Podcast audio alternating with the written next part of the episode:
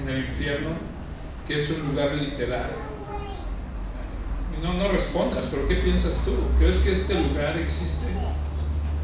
Un lugar de eterno tormento, de fuego que no termina, de, gusanos que nunca mueren, de tormento continuo, desesperación, no esperanza.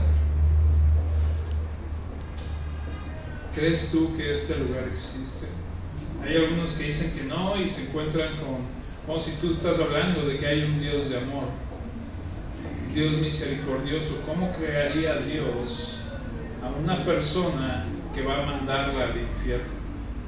Y entonces ellos concluyen de que o este lugar no existe, o que realmente Dios no es tan bueno como algunos piensan o creemos. Pero es una conclusión, son conclusiones simplemente incorrectas. Jesús, el Señor Jesús, afirmó acerca de este lugar. Él, hay algunos que dicen que si combinas todos los que hablaron en el Antiguo Testamento acerca del infierno con los que hablaron en el Nuevo Testamento, Jesús es el que habló más acerca del infierno. Cuando alguien, como el Señor Jesús, habla de estos temas, es un tema importante, hay que poner atención ahí. Encontramos en, Mateo 10, 28 esta, cita, esta idea de que dice el Señor Jesús, dice, y no temáis a los que matan el cuerpo. No tengas miedo si te van a matar. No temas. Si alguien viene con un cuchillo o con una pistola y te quiere matar, dice, no temas a los que matan el cuerpo. Y dice, más el alma no pueden matar, teme más bien aquel que puede destruir el alma y el cuerpo en el infierno. Y nada más por, por claridad, este al que te sugiere el Señor Jesús que temas es Dios, no es Satanás. Alguna persona podría llegar a pensar eso, pero no, es Dios. No temas a los que matan el cuerpo, teme más bien aquel que puede destruir el alma y el cuerpo en el infierno. Hay otra cita donde dice, entonces dirá también a los de la izquierda, apartados de mí, malditos, al fuego eterno preparado para el diablo y sus ángeles, e irán estos al castigo eterno y los justos a la vida eterna.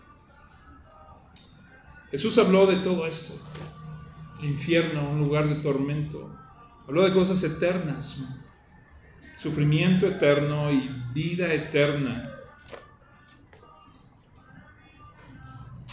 Entonces cuando leemos la escritura debemos, debemos saber que este lugar es real, Jesús habló de él, que es un lugar que está esperando, es un destino, que el grupo se dividirá en dos grupos, unos que irán a este lugar terrible y unos que irán a la gloria.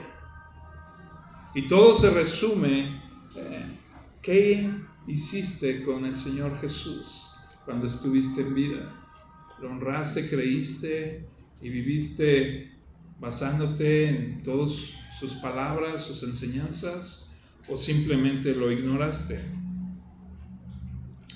Pero hay algunos que dirían que, el infierno es una simple consecuencia de una consecuencia natural, así como cuando alguien no sé, ponía el ejemplo John Piper, la consecuencia de, que alguien que fuma es cáncer, es una consecuencia natural.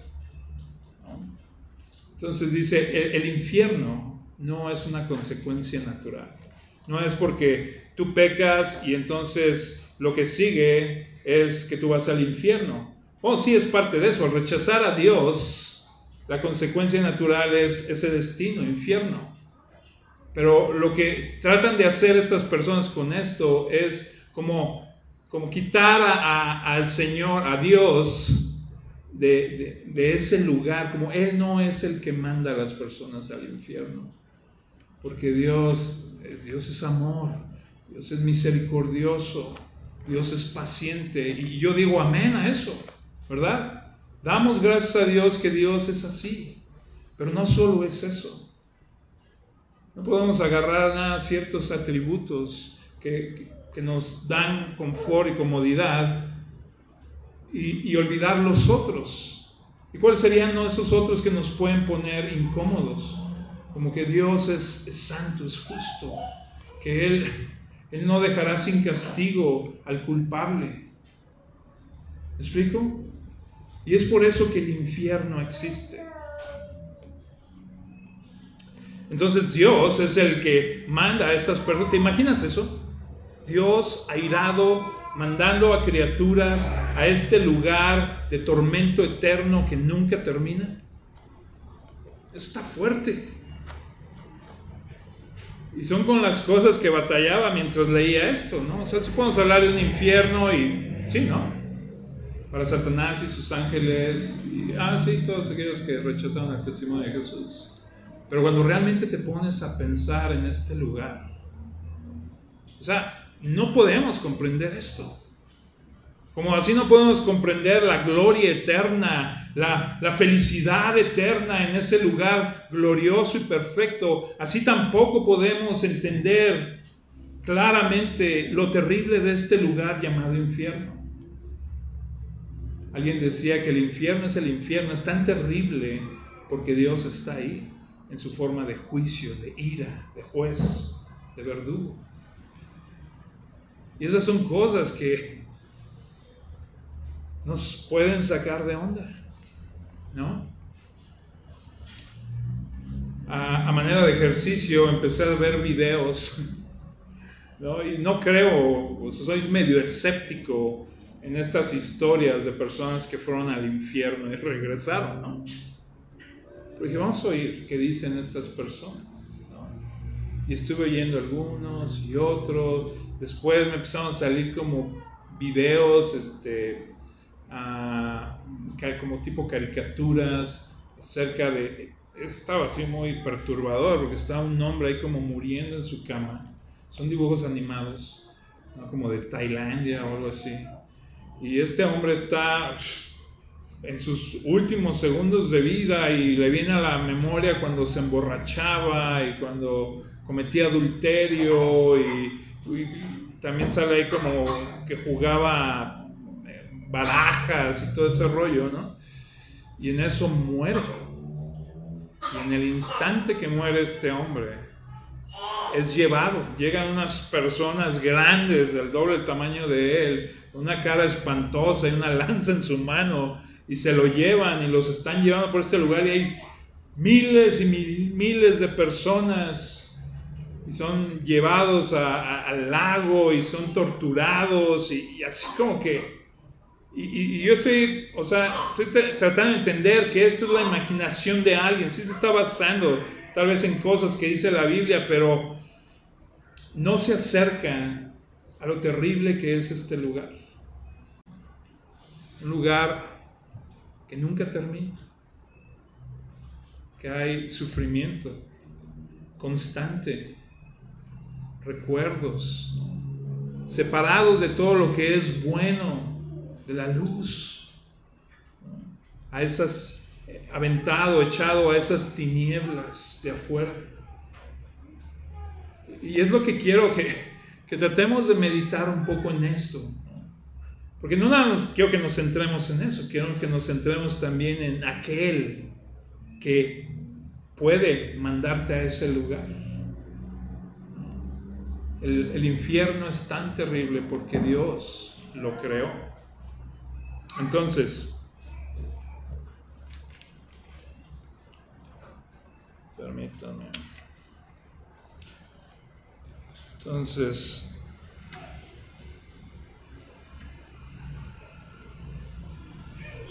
Dice aquí, Piper dice, no es una mera consecuencia natural que se impone uno mismo, y, este es el ejemplo que, que, cité, como el cáncer de pulmón, que es consecuencia de fumar. No, es el castigo que impone la ira de Dios, como un juez que sentencia a un delincuente a trabajo forzado. Entonces, hay, hay, hay ejemplos que da el Señor Jesús acerca de esto, eh, y uno de ellos es, este lo quiero leer aquí, Dice, hay una alusión al siervo de un amo que salió de viaje. Y dice, mi señor tarda en venir y comienza a golpear a sus consiervos y aún a comer y a beber con los borrachos. Dice entonces Jesús, haciendo referencia a su propia repentina segunda venida, vendrá el Señor de aquel siervo en día que éste no espera y a la hora que no sabe y lo castigará duramente y pondrá su parte con los hipócritas. Allí será el lloro y el crujir de dientes. Entonces este ejemplo nos habla de, del Señor, de Dios, que, que, a su siervo, este es el pueblo de Israel, ¿no? Les confiere o les confía representarlo, ¿no? Eh, creer, vivir de acuerdo a sus mandatos. Y lo que acaba haciendo este siervo es, es lo contrario. ¿Y qué es lo que pasa cuando viene el Señor? Dice que lo echa, ¿no?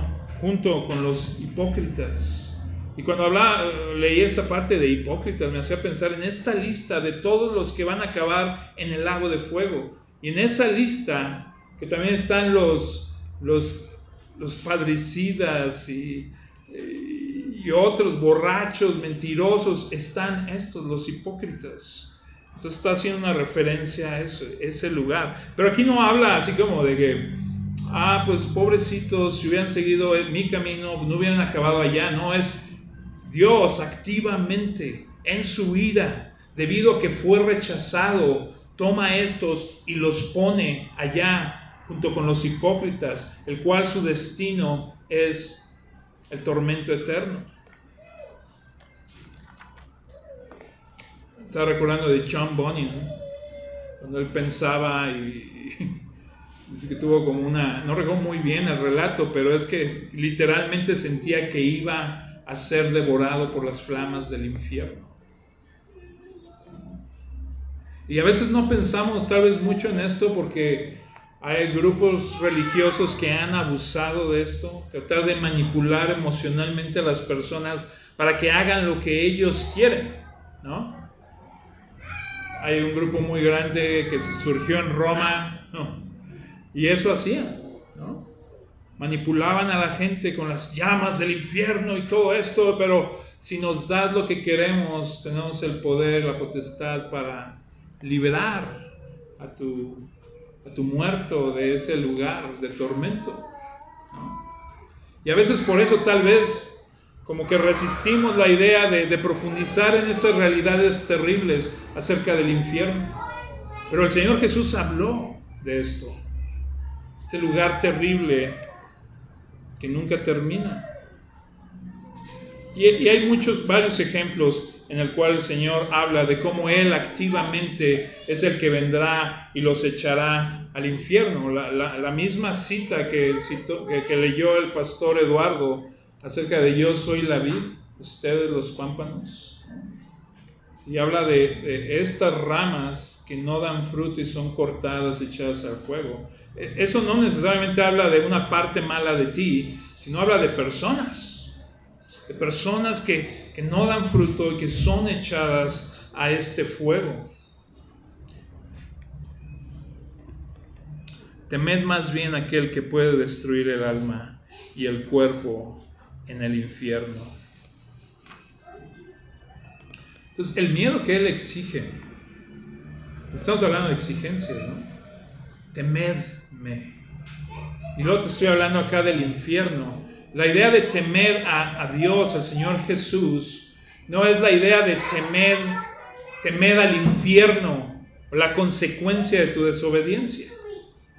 No, esa no es la idea. La idea es que temas a Él, el que creó este lugar y que tiene el poder para mandar tu alma al infierno. Temer a aquel. ¿no? Que crea ese tipo de, cosas eternas, gloriosas y terribles. Que, que temed el no tener fe en Él. Básicamente lo que John Piper habla en esta sección.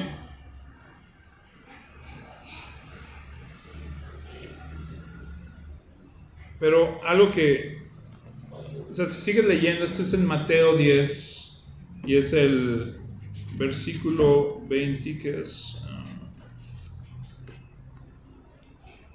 28. Ah, Mateo 10, 28. ¿Hay alguien que esté ahí en, su Biblia? Lucas. Por favor. No teman a los que matan el cuerpo, pero no pueden matar el alma. Más bien teman a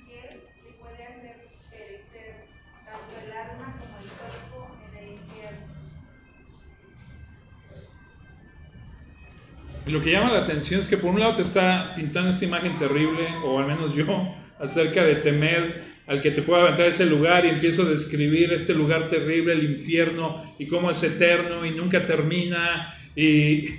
Pero después de ese versículo 28, ¿puedes, ¿puedes leer 29?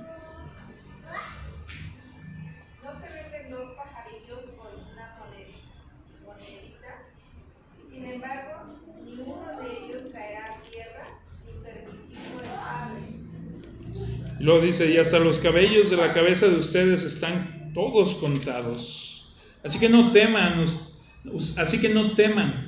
Ustedes valen más que muchos pajarillos. Y lo que llama la atención, y John Piper habla, es que por un lado en versículo 28 te manda a, a no temer a los hombres, a los que te pueden matar, matar tu cuerpo, sino que temas a aquel que puede destruir tu cuerpo y tu alma en el infierno. Y la sección siguiente habla de no temas.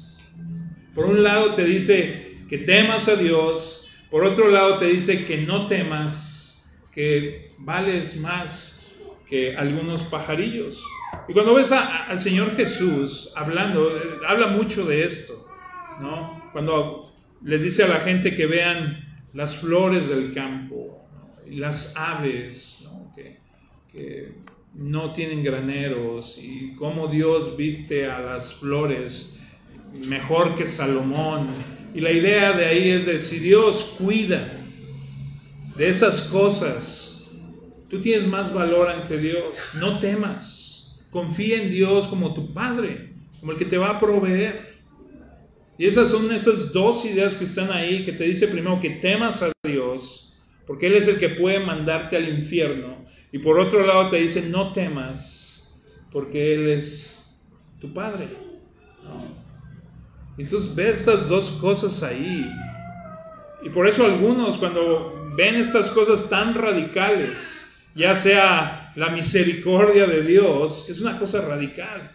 Perdonar al culpable, al que, al que merece el infierno, perdonarlo es algo radical, sobre todo tomando en cuenta el gran precio que se tuvo que pagar. La sangre de un inocente, la, la sangre hermosa del Señor Jesucristo. Por otro lado, la idea radical de que eres mandado al infierno por no escoger a Dios o darle gloria por toda la eternidad. Y cuando personas se encuentran con estas ideas extremas, no pueden como, como converger esas dos. Y acaban tomando una y rechazando la otra, o tomando esta y rechazando aquella. Pero la realidad es que las dos son verdad. Las dos son verdad. Podemos confiar en Dios y debemos temerle. Y me acordaba cuando veía esa palabra de temer a Dios, estaba recordando aquella conversación, no sé si recuerdas, en algún momento lo, comenté, cuando yo me acerqué al que era mi jefe, mi patrón, que no era mi jefe todavía, pero yo quería trabajar con él, una, un Amish, y equivocadamente, en vez de decirle, temes a Dios, dije, estás, ¿cómo se diría? Scared, como espantado, ¿eh? Te da miedo Dios. En vez de decir, temes a Dios, te da miedo Dios. Y él dijo, no, no, no me da miedo. Temo a Dios con un temor reverente. Y aunque eso es verdad, debemos de tener un temor reverente. Esta es la idea de ante su justicia y qué tan santo es Él y vernos a nosotros, deberíamos de movernos, ¿no? Pero el, el temor que creo que se refiere a esto es un temor. Es como la diferencia entre saber que no es sabio meterte a una jaula de un tigre. Sabemos eso, ¿no?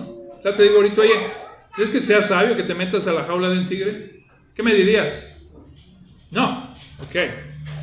Pero ¿qué si acabas adentro, real, de la jaula de un tigre. Ahí vas a sentir el temor, el terror, cuando veas a esta bestia oliéndote y sus ojos se cierran en ti y se empieza a acercar lentamente y sabes que estás a punto de ser devorado por este animal de 500 kilos.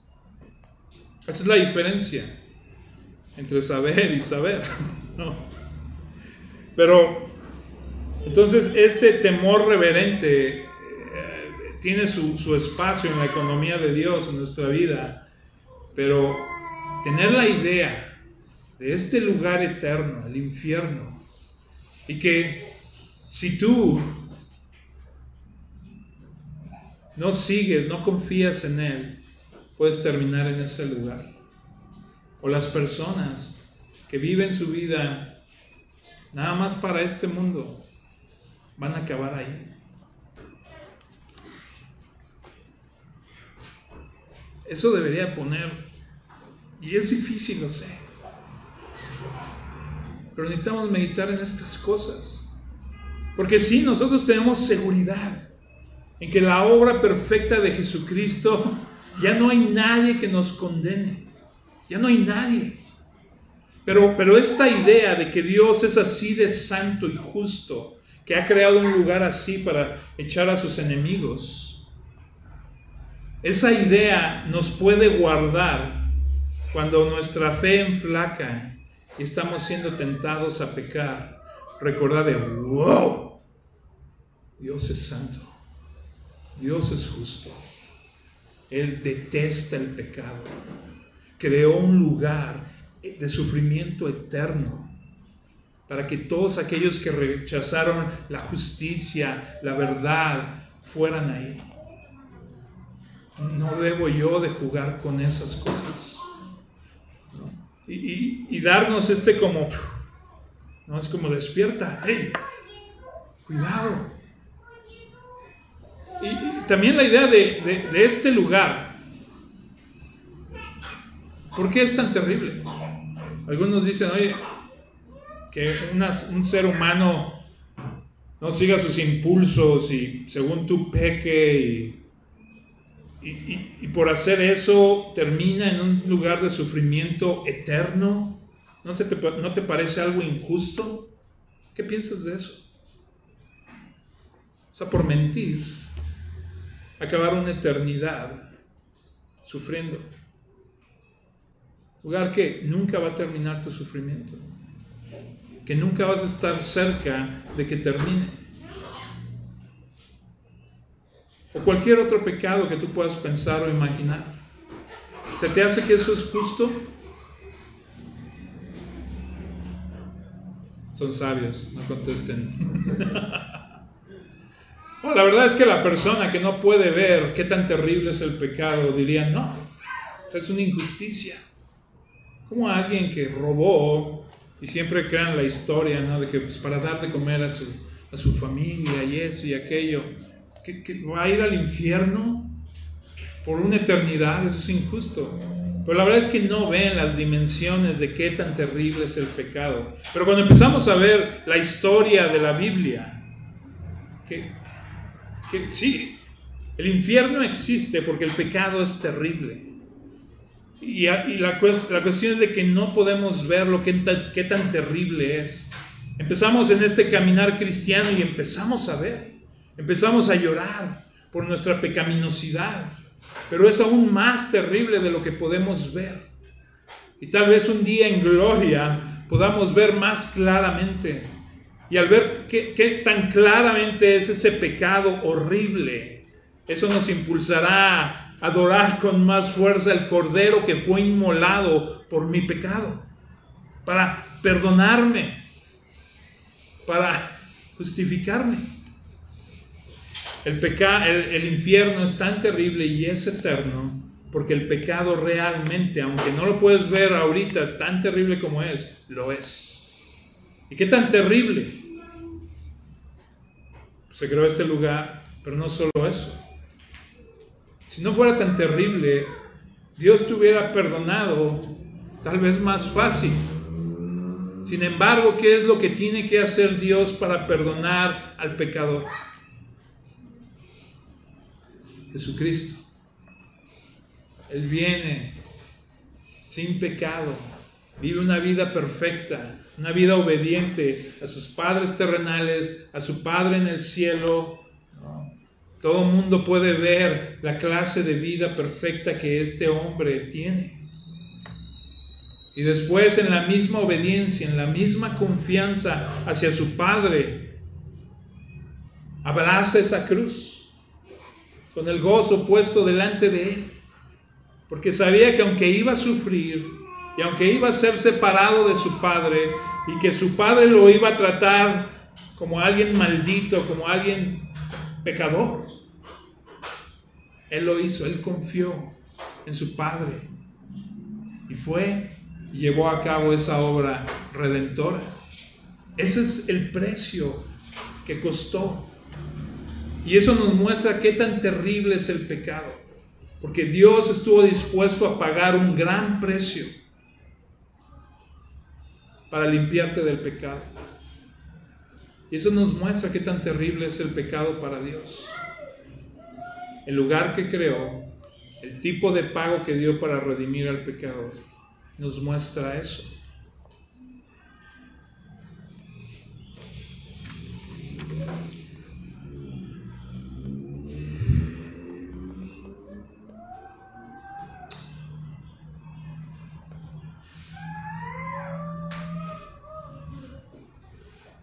¿Te das cuenta? Tú, el que eres adulto, tú puedes ver algo que los jóvenes no pueden ver. Y es que la vida se va rápido. Hace 10 años tenías más fuerza, ahora no tanta. ¿Qué será en 10 años más? ¿Cuántos años más crees que vas a vivir? ¿A dónde crees que vas a ir? ¿A este lugar terrible de tormento? o a la gloria con, Dios. Y esas son realidades que te están esperando. Y te lo digo a ti, adulto, porque, porque sé que puedes entender mejor esto, que la vida está pasando y que lo que viene adelante es la muerte y después la eternidad. Y solo hay dos caminos, hay dos lugares, y todo depende con lo que haces hoy con el testimonio de Jesucristo. Y joven, Pon atención a esto. Porque así como te ves, nos vimos nosotros, jóvenes, fuertes, ciegos. Y los años te dan algo de sabiduría.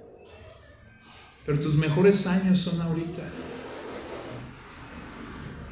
Piensa, trata, ora de que Dios te dé ojos para meditar en estas cosas eternas sufrimiento eterno, gloria eterna. Que cuando consideres tu vida te veas de esa forma como alguien que vivirá eternamente, ya sea en la gloria o rechazado por Dios en el infierno. Porque hoy es el día de salvación. No endurezcas tu corazón. Tu vida eterna depende de lo que haces con el Evangelio, con la vida, el sacrificio del Señor Jesús. teme. Y tú, el que has sido redimido por la sangre de Cristo, que no hay condenación, piensa en los mismos términos cuando veas a las personas allá afuera. Son criaturas eternas que vivirán en la ira eterna de Dios en el infierno o en la gloria eterna. Y que tú tienes ese mensaje que hace la diferencia entre vida y muerte.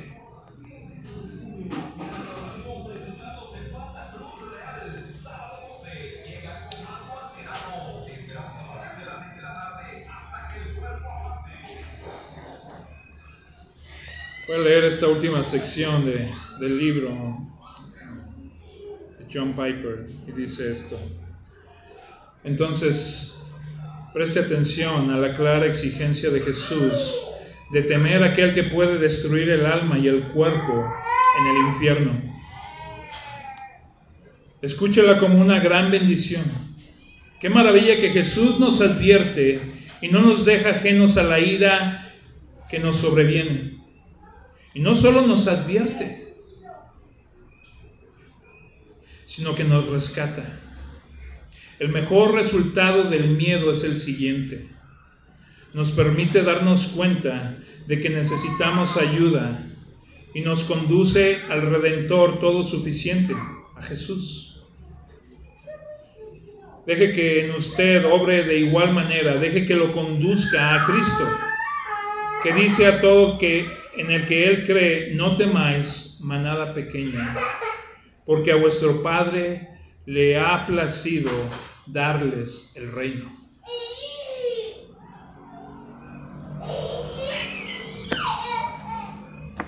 Se nos ha advertido y se nos ha dado todo el medio para no experimentar condenación eterna, sino para heredar, heredar el reino de Dios, ese cielo nuevo y tierra nueva.